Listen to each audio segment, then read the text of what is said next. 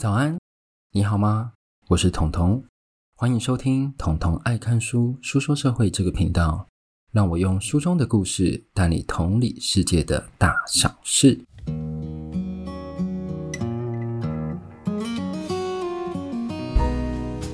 好，今天来到我们第五十二集。那在讲五十二集这本书之前呢，就是在麻烦各位，Instagram 一千人挑战还在持续中。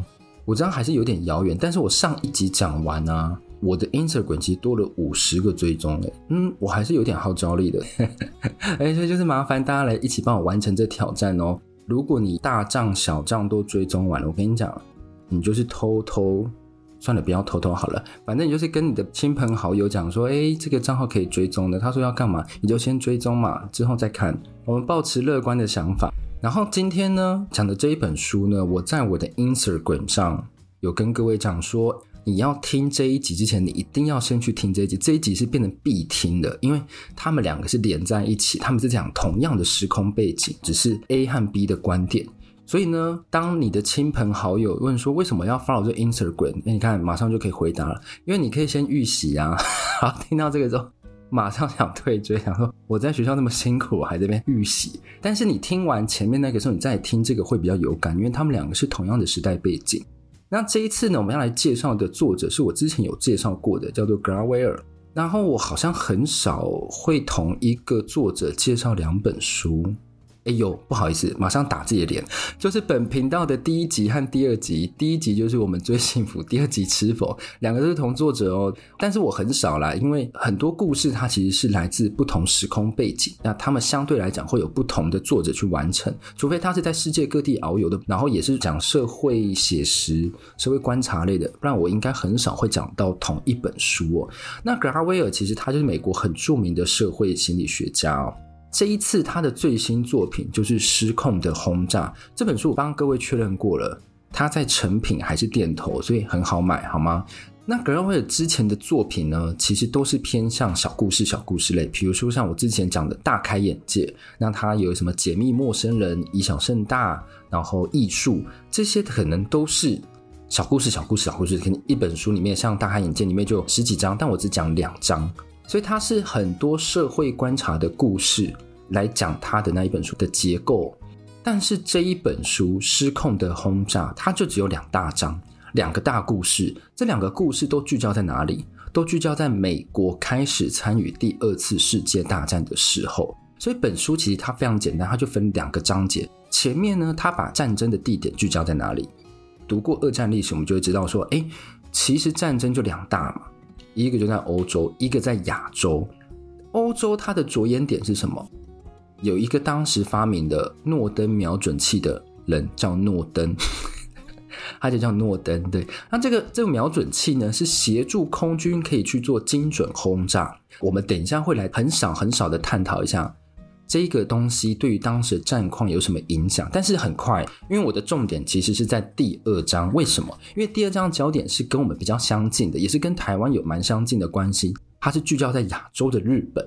那我还是要一直提醒各位，亚洲的日本在当时就涵盖台湾，所以它也算是台湾历史的一个部分。等一下呢，我就会就二战，然后亚洲战场细细来跟各位讲说，诶格拉威尔他这次发现什么？然后透过我的频道，他可以结合什么？要思考什么？这些东西我们等一下会一起来做。好，那我刚刚是不是有讲，在讲这本书之前，一定要先听什么？第三十一集《被遗忘的人群》。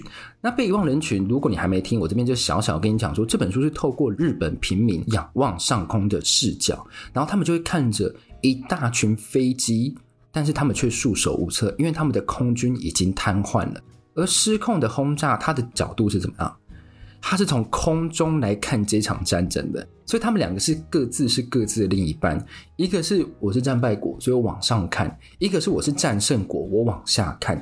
那这两个为什么会有交集？然后这两本书，我真的觉得应该要合并出版，或是要做一个什么联合书展。这两本书很搭，很 match，就是跟那个时报出版还有台湾商务出版社，大家讲一下，对不对？这个可以跨出版社合作，我觉得应该会很多人蛮喜欢的。好。那我们现在讲第一个，第一个我刚刚不是讲说，哎，要很快的讲诺登瞄准器这件事情吗？那时候啊，美国开始加入二战的时候，一开始是跟英国一起对付德国。然后当时这个诺登瞄准器为的是什么？为的是能更精准的打击。因为我们都知道，德国和英国他们在对战的时候，他们是怎样？他们是没有在看的轰炸，就是乱炸。就是我看到有东西我就炸炸炸炸炸炸炸，他们也不管说这个是不是军事枢纽，他也不管说这间工厂它跟战争的军火、它的制造商的工厂有没有关系，这些他们都不 care，他们就是炸，他们的目的是什么？炸到你们的士气没有。但是实际上其实他们并没有士气没有哦。英国和德国相反的，他们会透过人民的小互助，让自己维持住士气，甚至他们连正常的生活都还维持住。就比如说。哦，我明天还是要去健身房。哦，健身房被炸了。哦，那就先不去，就是这样子。然后再讨论一个，就是可能对于现在人来讲是很难想象，因为现在人只可能讲说，比如像捷运，假设它发生爆炸案，或是它出轨，大家一定会非常少量的搭捷运。但是对于当时的人，他们就会觉得说，哦，日常生活还是要做。所以诺登呢，他本身是基督徒。他希望透过这样的发明，他要减少军人的滥炸。这个其实有点嗯，打破我的观念哦。因为我本来以为那些军火的研发商，他们都是为了要让他们的武器可以打击更多的敌人，更毁灭性。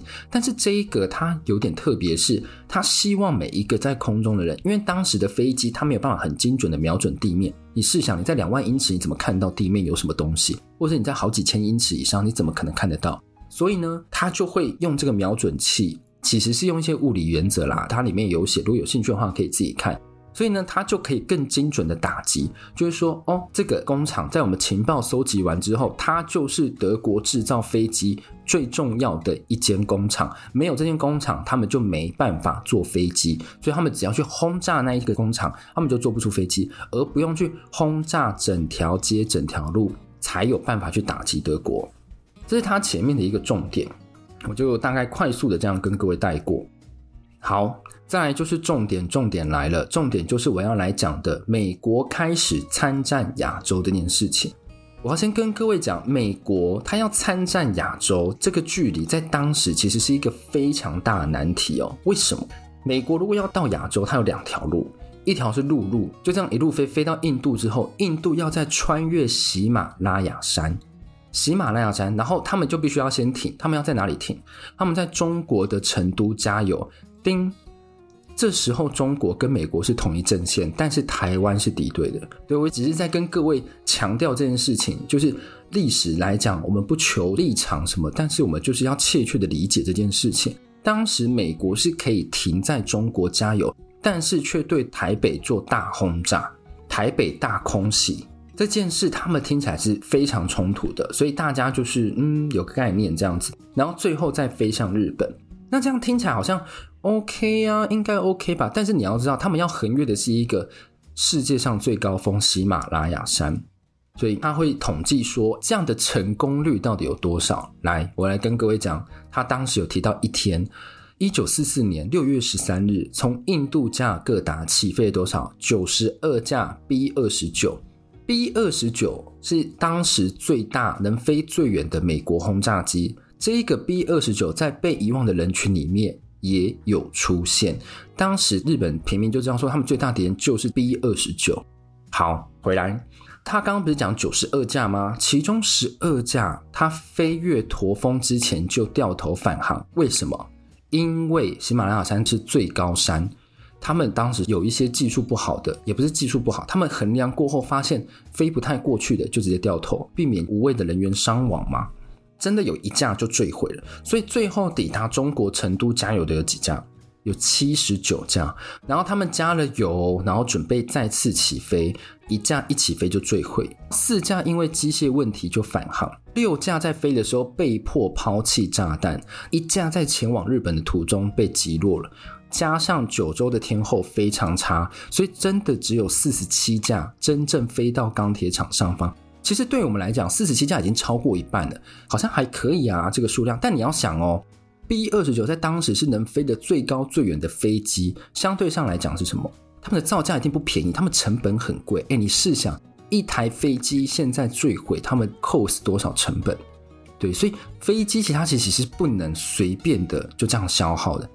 他们四十七架真的飞到日本，目标是要炸一个钢铁厂，他们只有十五架看到目标。最后呢，统计时他们发现，哎，有七架不知道去哪里了，可能坠毁或被击落。所以最后确认炸到那一个目标钢铁厂的，大家猜一下，大概有几枚炸弹？你要想哦，有十五架看到哦，有四十七架飞到钢铁厂上方哦，真的有几枚打到那个钢铁厂？好，跟各位讲，一枚，一枚耶，就是嗯，你就会知道说，他们耗了如此大成本，他们大概折损了一半的飞机，但却只炸了钢铁厂，还不确定有没有炸中，而且只放了一枚。所以陆路对美国来讲要参战亚洲其实是不可行，所以他们想到另一条路线是什么？海路，先用海路靠近日本之后再用空袭，对，这是他们的策略，其实就是跟我们现在的战略也蛮像的。我们有时候会听到美国航母啊这边就是乱来乱去，中国航母啊反正啊很乱。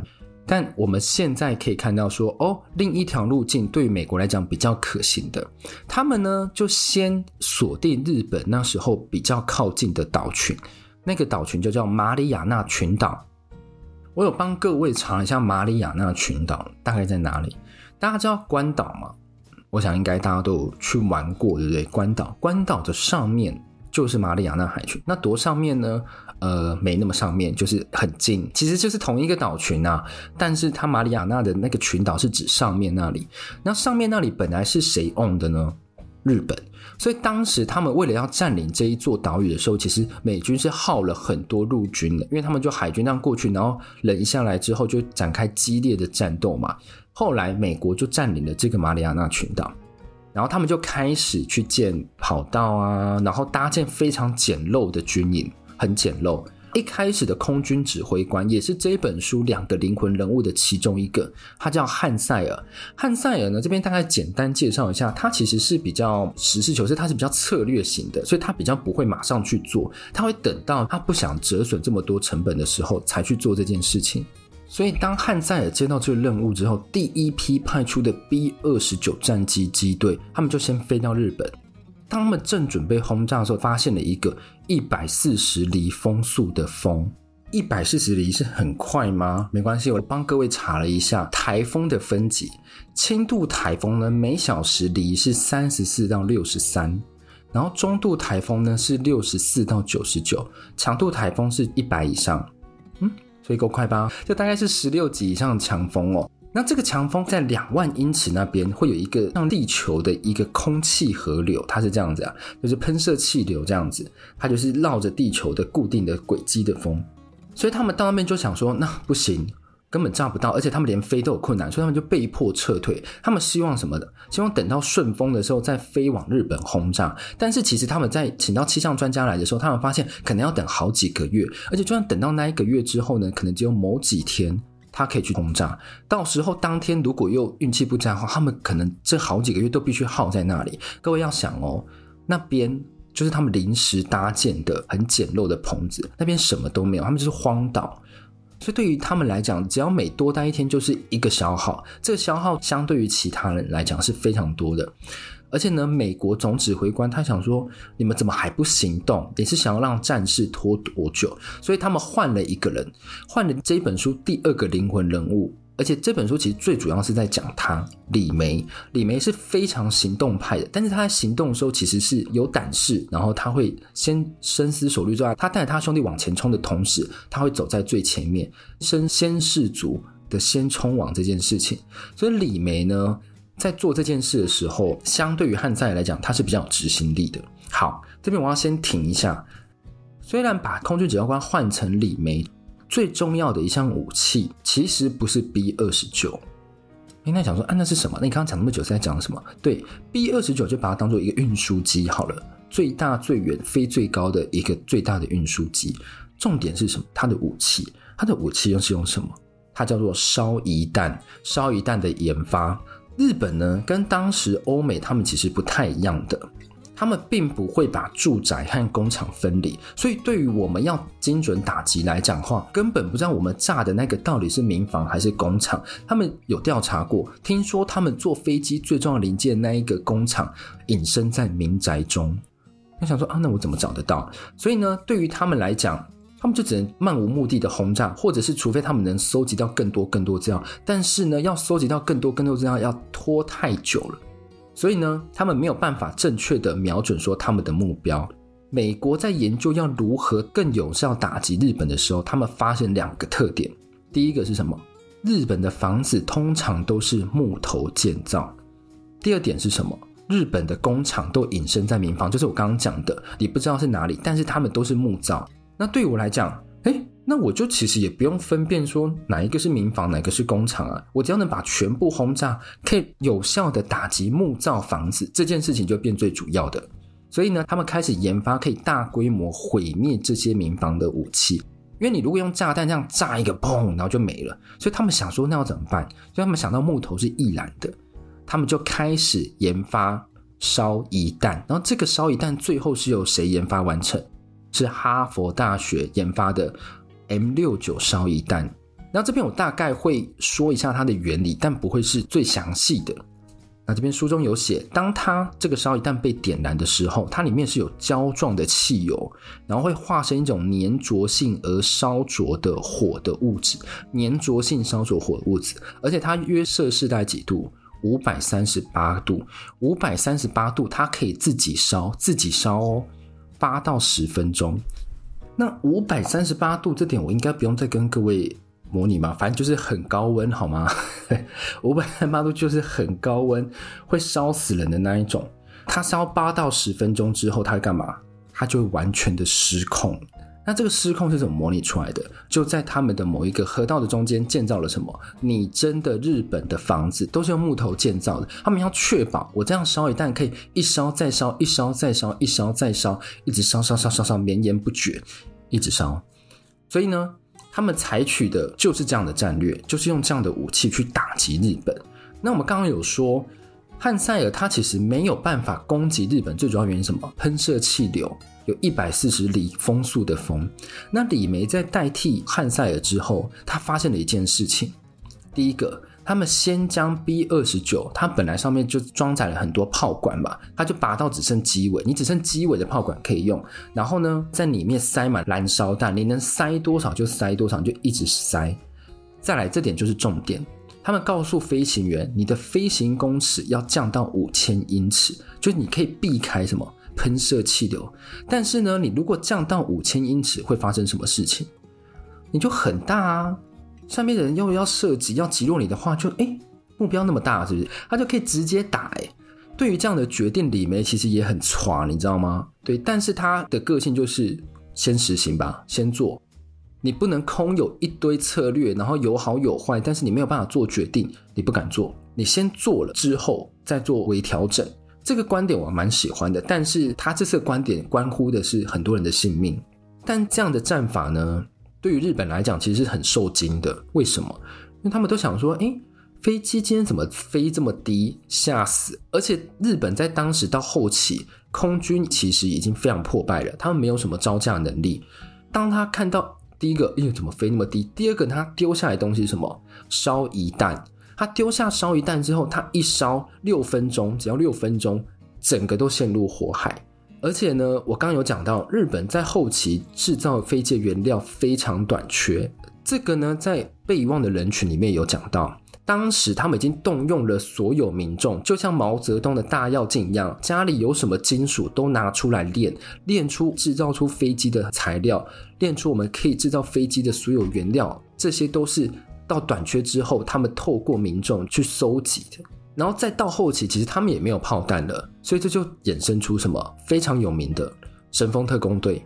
日本到后期是将他的飞机载满了那些易燃物，然后呢，神风特攻队的驾驶员就坐在里面，直接冲撞，比如说航母，直接冲撞对方，让他们失去打击能力。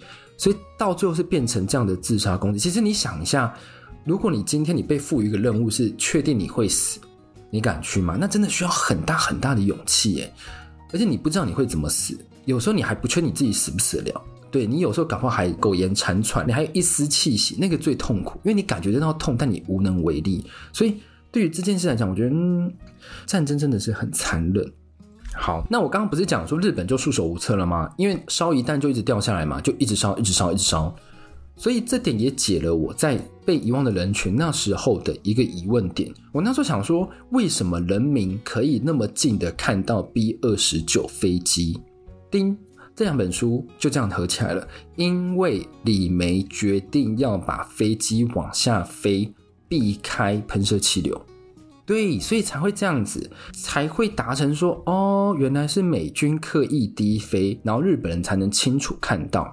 好，那这样的一个战法呢，它导致什么？日本的很多城市都被烧毁，其中富山县有百分之九十九被烧毁，百分之九十九，诶百分之九十九，等于是人民已经没有地方可以逃了。那个上面是一片旷野，全部被烧光。它能达成如此高的燃烧率，还有一部分是什么？一部分是美军不是刚有说他们尽量装燃烧烧一弹吗？装装装装装，但他们并不会说哦，这一次出发去打个五六发，然后就回来。没有，他们必须要将所有烧一弹都放完，必须要将所有烧一弹都放完。所以这一点呢？这本书没讲，但是在被遗忘的人群有讲。当美军烧到最后，已经发现没有目标，他去烧哪里？他去烧医院，他去烧小学。医院和小学其实对我们来看就知道说，它应该不会是木造，但是因为它还是得放完，所以他们这两个都有烧。那这边呢，我要再来带大家回忆一下被遗忘的人群当时烧到最后的场景。有一个人他说：“我走到医院外面。”只见每个方向都是红色和蓝色的火焰，因为它在五百三十八度嘛，就是这么高。当温度高到一定程度的时候，就变蓝色火焰。整座城市一片火海，我们医院新的和旧的护理之家都着火。再往远处看，除了原有的房子地方冒着黑烟之外，什么都看不到。几天之后，我脸上烧焦的皮肤开始脱落，这就对应到什么？它们的胶状物质，它们可以粘着在物体上，一直烧，一直烧，一直烧，所以你其实很难去把它去掉。好，这时候医院里挤满了无家可归和受伤的人，大家没有食物，孩子失去了父母。我尽力而为，用海水煮味噌汤发给大家。这个是九州那个时候，它并不是烧得最严重的一个城市，但是只有他们有比较详细的当时的感想保留下来。所以对我来讲，你说战争，美国真的赢了吗？对，maybe 他赢了这场战争，但我觉得真的有打击到他想要打击的人吗？对我来讲，他们的诺登瞄准器好像失去作用。他们后期其实不把日本人民的命当命。那你一定想说，诶，可是他们自己日本人民杀了那么多中国人，对，但是这一些都是什么？都是领导人造成的。他们有野心要侵略，但是有那么多人陪葬。因为你如果去看被遗忘的人群，就知道说，大部分人其实都只能接收讯息，他们根本不知道现在到底战事发展到哪，甚至有些人都不知道说我们原来去打了美国，所以才会让美国进来。他们不知道，他们只是觉得说，哦，maybe 美国恶意侵略他们，他们只想要阻挡他们日本的胜利，因为他们被洗脑成这样子了。所以有时候人民真的是最最最最无辜的。好。那我这边要来做个小总结的，就这两本书都有一个共通点，他们都有提到日本的老百姓在之后，比如说演讲啊，或者是什么二战相关的演说，都有感谢美国阻止了日本继续侵略其他国家。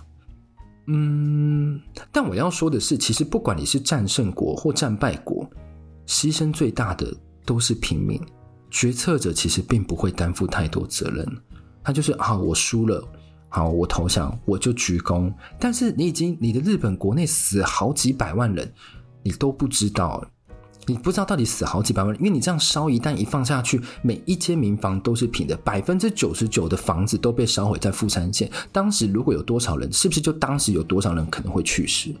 对，所以最重要的部分就是这些平民他们是没有毫无决定能力，他们没办法控制自己的人生，他们只能被迫葬身在什么个人的野心。他们会把个人的野心放在国家的野心，这才是最糟糕的一点。这些人直到他们死的时候，都认为这个人的野心就代表他们整个国家。但是他们往往忘记的事情，国家的主体就是默默承受这一群的人民哦。所以，这是我目前读完这两本书的观点：一个从美国的视角，一个是从日本平民的视角去看，把这两部当时这样对起来，就是说，哦，原来当时的状况已经在脑海里面已经栩栩如生了。对，一个是 B 二九烧一弹，他们就一直放，一直放，一直放，然后一个日本平民，他们没办法，毫无招架之力。那你们会说这其他，其实日本也很残忍。对，战争的残忍都会是什么？决策者他们导致出来的。在《仁慈》这一本书，其实也有讲到类似的观念。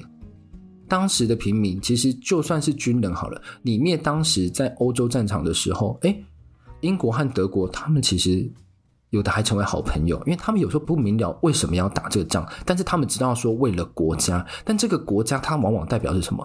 那一个独裁者。好，那今天呢，我们终于跳脱了我们的贫穷一系列议题，对，让大家喘口气，然后讲一个也没有喘口气，讲一个战争的议题哦。那这个议题就是帮我们把另一半把它补起来，然后也是格拉威尔。那如果你有兴趣的话呢，你就可以直接去书店找这本书来看。我觉得他描写的非常精彩，因为这就是格拉威尔很强的地方，他会铺陈很多，最后让你发现哦，原来是这样子。因为我觉得当你读一本书，你最后能发出哦，原来是这样子，那其实我觉得这本书给你的收获就很大。好，那如果你喜欢我今天的节目的话，欢迎到我的 Apple Podcast、Spotify 五星好评，可以帮我订阅，然后追踪我的 Instagram，就麻烦各位喽。那我们就下一集再见，拜拜。